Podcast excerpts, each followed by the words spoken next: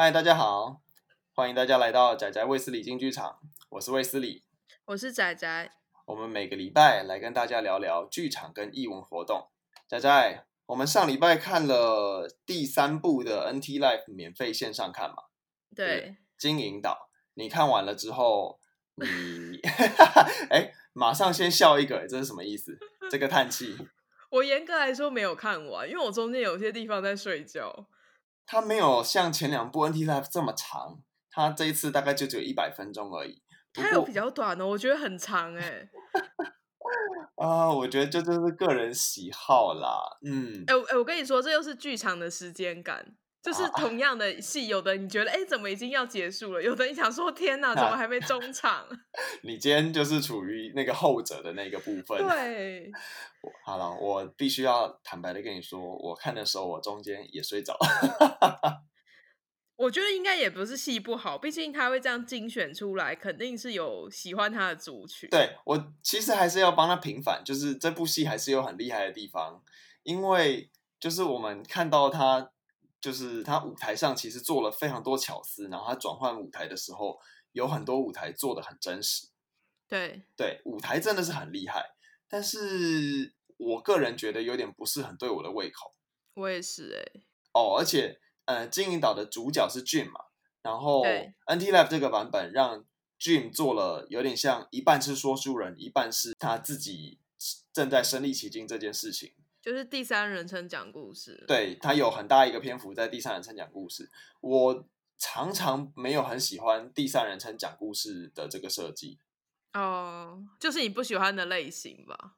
有一点像，我目前还没有办法分出来，因为我常常去看，如果是有说书人的这样的角色的戏的时候，我都会蛮出戏的。嗯，所以打破第四道墙这件事情对你来说是反而是出戏，就是他突然跟你讲话。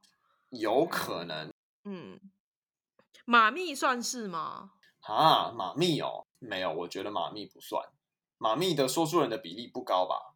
但是的确是有一个人在讲故事，对对，的确是有一个人在讲故事，但是马密相较起来给我的感觉那个比重偏低。哦，对，马密我还算是蛮喜欢，虽然说那个故事很辛苦。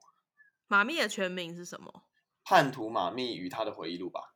啊、哦，我觉得那个很好看，那是简丽颖的戏。妈咪好棒哦，简丽颖真的很很好看。可能就是 人棒不棒吧，根本跟说书没有关系。你说的是，就是其实是演员跟剧本本身好不好？没有，没有在禁止金银岛，他其实有他不错的地方。那你觉得不错的地方是什么？就是舞台吧。讲了半天跟我一样嘛，是不是？没有，因因为他那个就是。像是他假装在船上啊，或是他们在历险，有没有？就感觉好像走过很多不一样的地方，那个真的做的不错了。可是你刚才讲舞台，其实我心里面有一个想法是说，舞台做得好其实很多哦。他是没有真的做出一艘船，可是算是挺实体的嘛。我自己个人比较喜欢象征性的舞台，嗯，因为我认为我在剧场，我不是在看电影，我想要知道他怎么去。用简单的东西变魔术给我看，就是是一个魔法，让我相信那里真的是那个地方。是，像简爱在这个部分变魔术就变得很成功。对，所以我很喜欢简爱。对啊，他台上其实啥都没有，但是你相信他在各个地方这样。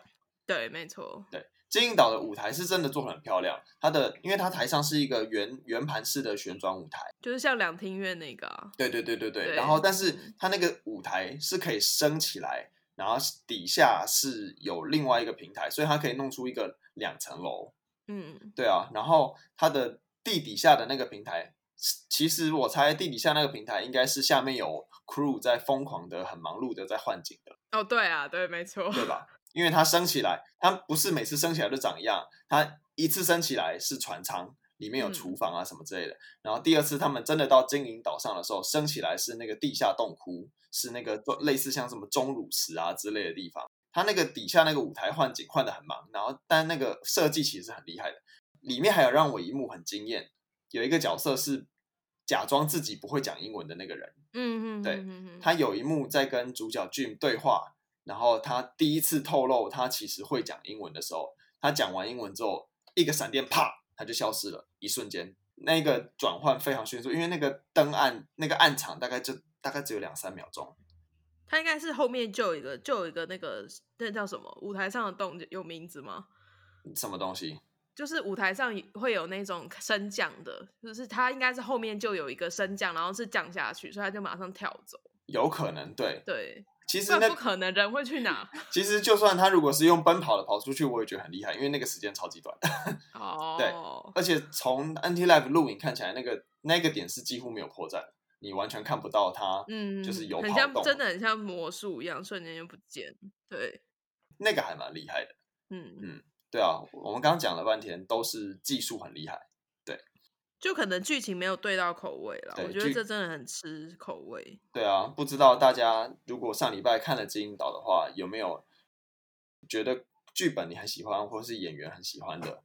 就是不过这边我们目前的感受是，嗯，我们两个都不是这个菜，这样。其实可以，大家如果有什么想法，可以去卫斯理的 Instagram 跟我们聊天。嗯，我对之后会在 IG 的 Story 上面放一些。就是我们有看戏的片段，然后就是在旁边会稍微做一下解说。如果有很精彩的片段，那当然放的片段就是大家那个时候可以线上正在收看的，这样大家就可以马上去点来看，应该会不错。应该还不错。对啊，就是大家如果看完之后有什么想法，或者听完我们分享之后有什么 idea，也欢迎来我们的 IG 跟我们聊聊，分享一下。嗯、对，好，那我们上礼拜看完《金银岛》之后，接下来紧接着这个礼拜。啊，这个礼拜要讲的是一个经典啊！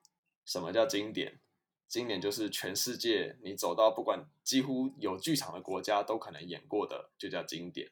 嗯，讲讲到剧场，一定会想到莎士比亚。全世界的剧场一定都要有莎士比亚，而且莎士比亚很难，就是一百个剧场都做过，你要怎么样做的比人家更厉害，或是你至少不可以失去它原本的精髓，这超级难的啊，对啊，所以。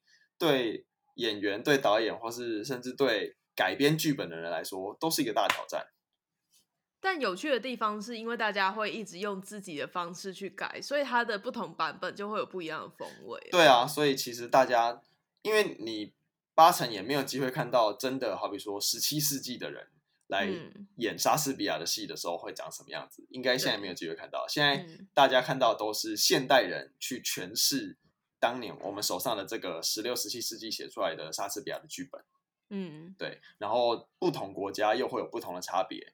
像台湾就有人做，有软剧团做过用台语去演莎士比亚，马克白，对不对？对啊，哦，我好想看，可是他在嘉义用台语演很棒，我没有看过啊，但是我身边朋友一致推荐，真的，他的、嗯、他的戏就是大部分都是用台语，因为他们就是一个。想要在地生根的剧团，嗯，用台语演莎士比亚，因为台语本来就是一个，呃，用说的，就是讲话的韵味会比起你讲国语来的更足够的一个语言。我觉得说不定，说不定很合。地方方言嘛，对啊，地方方言跟莎士比亚应该是很合。没错，嗯、对。哎，是不是还有演《仲夏夜之梦》啊？是我软剧团吗？好像是哎，我没有。因为我记得《仲夏夜之梦》有演过台语版。嗯，应该是，应该是《仲夏夜之梦》好像也有。仔、嗯、仔，你什么时候开始听过莎士比亚的？很久很久以前吗？小时候吧。嗯，因为像国国中音乐课不是都会放吗？国中音乐课放莎士比亚，因为放他要放剧场啊，当然是莎士比亚一定会放啊。哦，不，不见得一定是音乐本人，当然可能是放剧场，呃、就不见得是音乐会或者什么哦，对对对对对之类的。因为你叫小朋友在那个教室里听音乐会蛮难的吧？蛮无聊的吧？对不对？对啊，蛮无聊的。对哦，莎士比亚就是我好像是高中吧，高中第一次听到，但是真的是要到做剧场之后才比较知道这到底他是一个什么人，然后他到底写出来的作品是一些什么东西，不然距离有点太遥远。哎，《罗密欧与朱丽叶》改成电影的时候，你几岁啊？那个里奥纳多是罗密欧那个哦，天哪，那是什么时候啊？啊，呃，啊，我不知道哎，那个时候我，我觉得应该很多人都是从那个认识莎士比亚。对对对对对对对，可以这样说，可以这样说。一九九六年哦，那真的是小时候，对，那真的是。一九九六年我也是小时候，可是我印象中我是大学看的，就是我可能看的时候不是、哦、比较后来的时候，比较后来的时候，嗯、对对对对对啊。莎士比亚在全世界都有做过做类似这种，就是翻拍成电影，然后或是在各个舞台、嗯、各个剧院上演，或是甚至被改编成音乐剧啊，或是舞蹈作品，其实都有。我们之前有录一集《西城故事》，它其实就是《罗密欧与朱丽叶》的。呃，类似的剧情算吗？算是算是罗密欧与朱丽叶的改编，对，嗯，因为那个故事的结构长得跟罗密欧与朱丽叶几乎一模一样，这样。但它是现代，然后加入了一些种族或者是时代的冲突，大家也可以去听那一集。对，啊、对，那个是我们第在 Spotify 上的 EP 零零试录集的那一集，我们介绍了西城故事。嗯、那我们来讲一下莎士比亚。莎士比亚是莎士比亚其实非常老了，他是。大概十六、十七世纪的时候，非常伟大的文学家。嗯，大家如果听过的话，他全名叫做 William Shakespeare 啦，威廉·莎士比亚。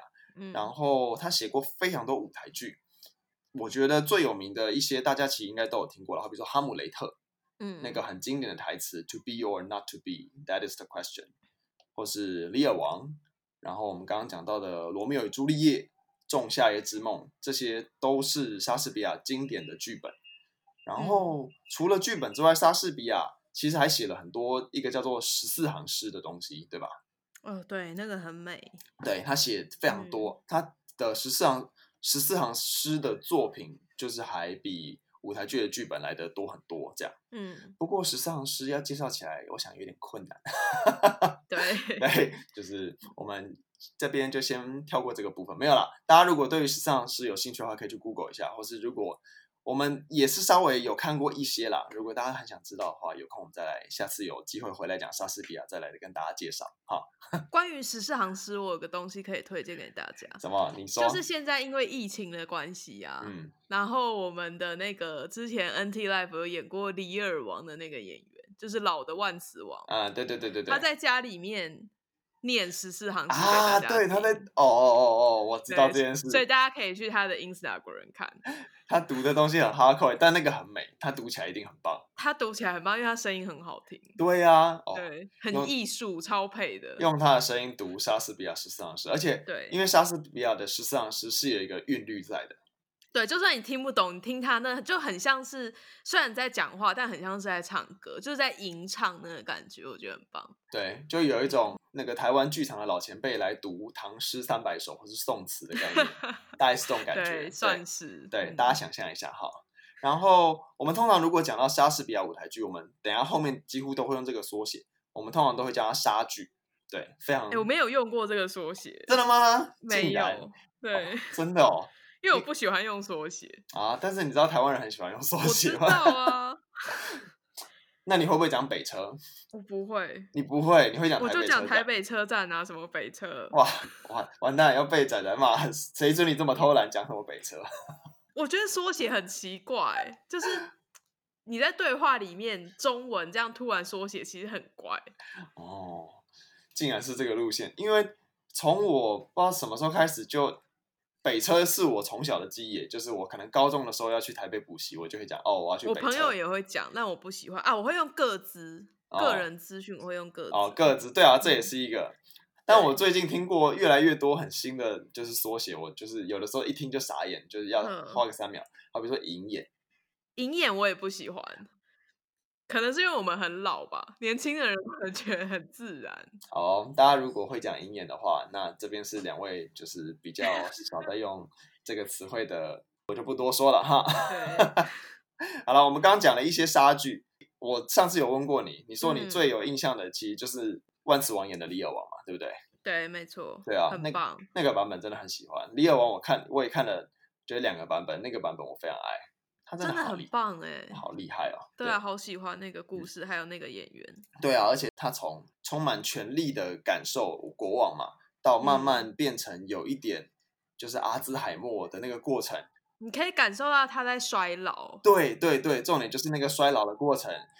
然后我们今天要介绍的，我们今天是二十一号，今天要介绍的是这礼拜五。四月二十四号零那个台湾时间凌晨三点，要在 NT Live 上演的第十二页，嗯，英文叫做 Twelfth Night，就是直翻，对，所以第十二页，嗯，第十二页这个故事哈，我自己觉得根本就是是不是台湾的偶像剧，就是去有去借鉴过什么之类的，爱来爱去。对啊，而且里面就是台湾到现在，或是韩剧到现在也还是很常拍吧。这、就、个是乡土剧吧？对啊，有人有人不见了，然后什么之类的？对啊，然后有三角恋情什么之类的，对然后有男扮女装，然后有双胞胎姐妹兄弟这种。对啊，真的是乡土剧。对啊，在第十二页里面，我们刚刚讲的东西通通都有。我觉得作为一个喜剧是非常棒的，因为我要讲一下剧情吗？对啊，请说。就是有个公爵，然后他喜欢一个贵族的小姐，但那个小姐不喜欢他。然后在这同时，就有一对就是双胞胎兄妹，他们在航海的过程中遇难。那妹妹以为哥哥死了，所以他就去公爵家里面当佣人。可是公爵家不想要收女仆，所以他只好女扮男装。然后到他家里面当男仆，然后在这中间，他就是担任那个公爵对那个千金小姐求爱的那个中间人。结果千金小姐喜欢他，对，就千金小姐相信他是男的，而且喜欢他。女扮男装的那个妹妹，她喜欢公爵，对，马上就来一个三角恋，就是一个奇妙的三角形。他这个设计绝妙的地方是因为。男扮女装的那个女孩子，她是刚刚讲是有双胞胎的嘛？对啊，还有一个双胞胎哥哥。然后她双胞胎哥哥后来就其实没有死。对。结果啊，刚好就是那个千金小姐喜欢的型啊，因为她就是喜欢男男版的他嘛。对。然后后来她原本就是妹妹服侍的那个公爵，后来知道了这件事就，就啊，你其实是女儿身，然后他们就在一起了。最后就是有情人终成眷属。对，皆大欢喜。嗯，啊，不然，皆大欢喜是莎士比亚另外一部剧，我们不可以这样 乱引用。对，啊，好了，总之它是一个开开心心，就有一点胡闹，就是很欢乐的一个喜剧。嗯，对啊。然后第十二页为什么叫第十二页呢？它其实是有个典故的，就是以往在基督教国家，从那个圣诞节十二月二十五号之后，它就开始放假，然后一路放放放放放放到一月六号。一月六号是一个日子，叫做神显日。然后一月六号到十二月二十五号刚好有十二天，这一天所以叫做第十二夜。所以第十二夜通常指的就是一月六号的晚上。然后就是你如果因为是连假嘛，所以如果你要就 have fun 啊，你要享受假期的话，你必须要把握住最后一个机会，这样，所以叫做第十二夜。但是我们看完整部戏。这部戏的内容其实跟第十二页本那个名字上的这个意义其实毫无关联嘛，对不对？对 对，对，好像是。对，就是里面没有任何什么基督教啊、耶诞节啊，或是什么大家狂欢这这些，就是其实毫无关联。只是后来比较多人都觉得会称作叫第十二页，其实就是为了它喜剧的这个元素，然后把它连接在一起的。一个欢乐的感觉，对对对，一个欢乐的感觉，嗯、对，所以大家如果去看的时候，从头到尾都没有讲到第十二页这个夜晚的话，也不要太惊讶哈，因为根本没有。好了，那我们来讲一下，我们接下来礼拜五就要上映的，因为 NT Life 它有做了为这一次的第十二页做了一个特别的版本，对不对？嗯，这个版本是什么？性转版本。它对调的是谁啊？哪一个角色？哎、欸，其实我不知道、欸，哎，不是全部哦。没有没有没有没有没有，他哦，啊，他对调的是那个，就是女女公爵，那个千金小姐的家里的管家。他、嗯、的管家，他的管家本来是一个男的，他本来性转变成一个女的。啊、嗯，只有对调那个，我还以为是像，你知道有个版本是都是男的吗？我知道，我知道有一个版本全部都是男的，嗯、之前好像有演过，有在台湾上映过。我以为是类似那样子诶，英国的剧院有做二零一二年的版本，是全部都用男生来演。对，我看了一些就是网络上的评论，在讲这个性转版的第十二页。嗯，其中这部戏一个很好看的重点是贵族小姐的管家，他叫马波利欧，他在里面因为两个人双胞胎对调来，就是身份对调的这件事情，很多导演会在这个地方特别琢磨，就是他被耍的这个部分。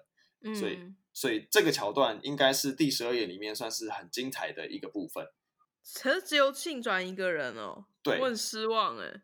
全男的那个版本很好看哦，因为他们会穿那个裙撑，有没有？哎、欸，哦哦哦，那个时代的衣服，对。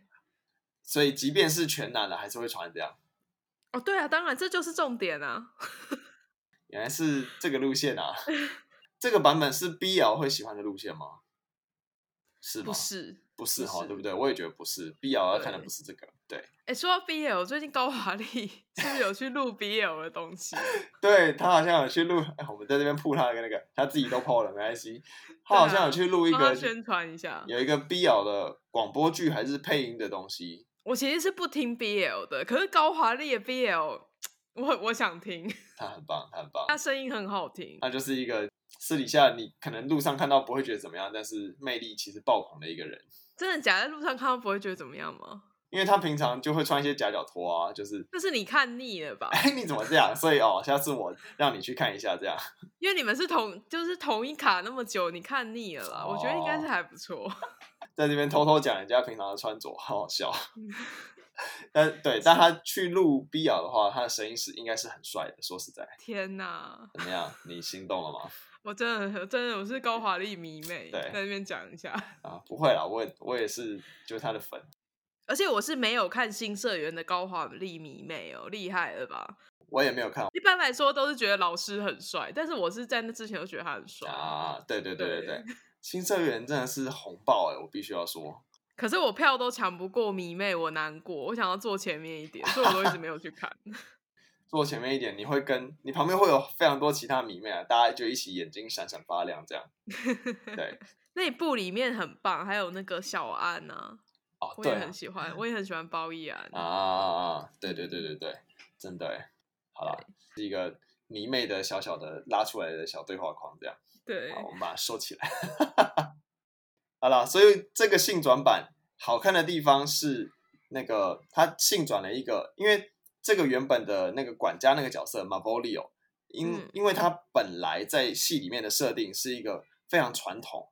然后又很集权古板啊，就是很传统的那种大男大男人，嗯，对，所以他如果转成女生的角色，他剧本要做很大幅度的，或是角色本身需要做很大幅度的修改，因为那不是一个正一般女生会有的样子嘛。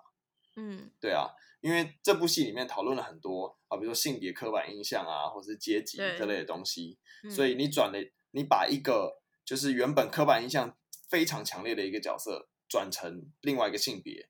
那他不可能做原本这个角色会做做事情嘛？对对啊，那所以转过去之后，这个角色身为一个女生，她的态度跟她面对这整件事情的，就是会做的所有事情，通通会可能会长得不一样，然后可能也要符合他们设定的那个时代背景，因为看那个舞台上的布景设设计啊，感觉其实是偏现代的。那偏现代的这样的一个管家，对于这整件事情的态度，就应该会是这部戏性转版的一个看点。因为我那时候就是我看这个，我之前都是不会看预告的，就像我看电影也不会看预告。哦。可是我想象的是男扮女装的意思，就是比较不是他真的转成女的，你懂我的意思吗？哦。就很像那个。那部野田秀树今年来那个，就是他的爸爸是女生演的，可是他是爸爸。那个有趣的地方是用女生演的男生角色，然后讲出一些可能对女性比较不礼貌嘛，或者是一些比较他可能是很大男人，然后讲出一些专制的话，你的感觉会不一样。所以他在戏里面还是会讲一些，比如说啊，我们男人怎么样怎么样怎么样之类的话。对，对就是野野田秀树的那个是这样子。哦，那在这个版本的第十二页，莎士比亚就不会做这件事情，他们会把所有好比说就是啊，我们男人啊之类这些话语修掉。就是那个角色是一个女性，她是女性，对，她是女性，嗯、对，嗯，哦，不一样，这是两种不同的性转，对，对对对，跟我想象的不一样。哦，哎，这这个会有点有趣，我觉得这对这就要看。编剧跟导演在这部戏里面想要探讨的议题是什么，才能做的转换会不一样。其实，在第十二页这个作品里面，呃，应该说，其实第十二页这个剧本，它除了改编成舞台剧之外，它还有改编成其他的电影。台湾也有做第十二页的改编版，对吧？嗯、台南人剧团这两年就是做了第十二页的音乐剧，它的。风格是定位在一九三零四零年代那时候的上海，我没有记错的话，没错。台南人好像蛮常做这种的，就是他是改一个国外的剧本，但是他把他的历史背景换成比较符合就是我们这边的人的文化。对对对对，这样其实还不错啦，因为这样就是大家比较有文化的认同感啊。对，嗯、不过年代选的有点奥妙就是了，就是选了一个类似老上海的概念。对对啊，一九三零年代，嗯，现在的公式公式 Plus 上面是可以收看的。它现在对它公式表演厅现在开放了很多，就是台湾的剧场录影。它本来是每个周末就是会放映的，可是现在因为疫情的关系，大家只要去注册就可以免费看。嗯，所以所以其实这礼拜或是最近。要看第十二页的话，除了 NT Live 的版本，对，对啊，你有两个地方可以看，就是会有两个不同的、完全不同的东西，而且因为他们做的是音乐剧，所以他们在上里面也有做编舞啊，还有他们就是做了一些全新原创的第十二页的音乐跟歌。我有听过他们的歌，说真的，歌蛮好听的，歌还不错，对啊，嗯嗯，我听到的，我听到朋友跟我讲是觉得他们编舞编的蛮精致的，还不错。嗯，对，所以大家有兴趣的话，也可以上公司表演厅去看，应该会开放蛮长一阵子，我没有很确定，应该是对，好像没有看到说他们就是开放几号到几号这样，不像 NT Lab 这样，对，对啊，NT Lab 就是限定一个礼拜你一定要看完，不对不啊，哦，所以大家要注意。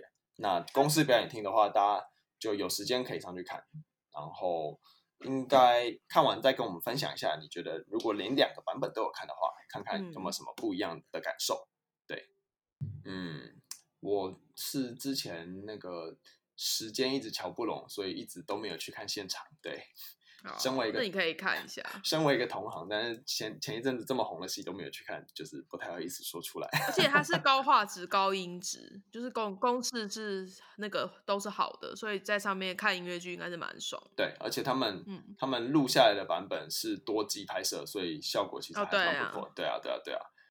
就是跟 NT Life 很像，是。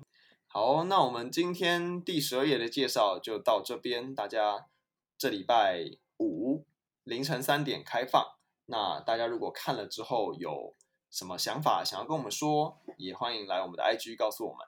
那我们今天的介绍就先到这里，仔仔有什么话想要补充的吗？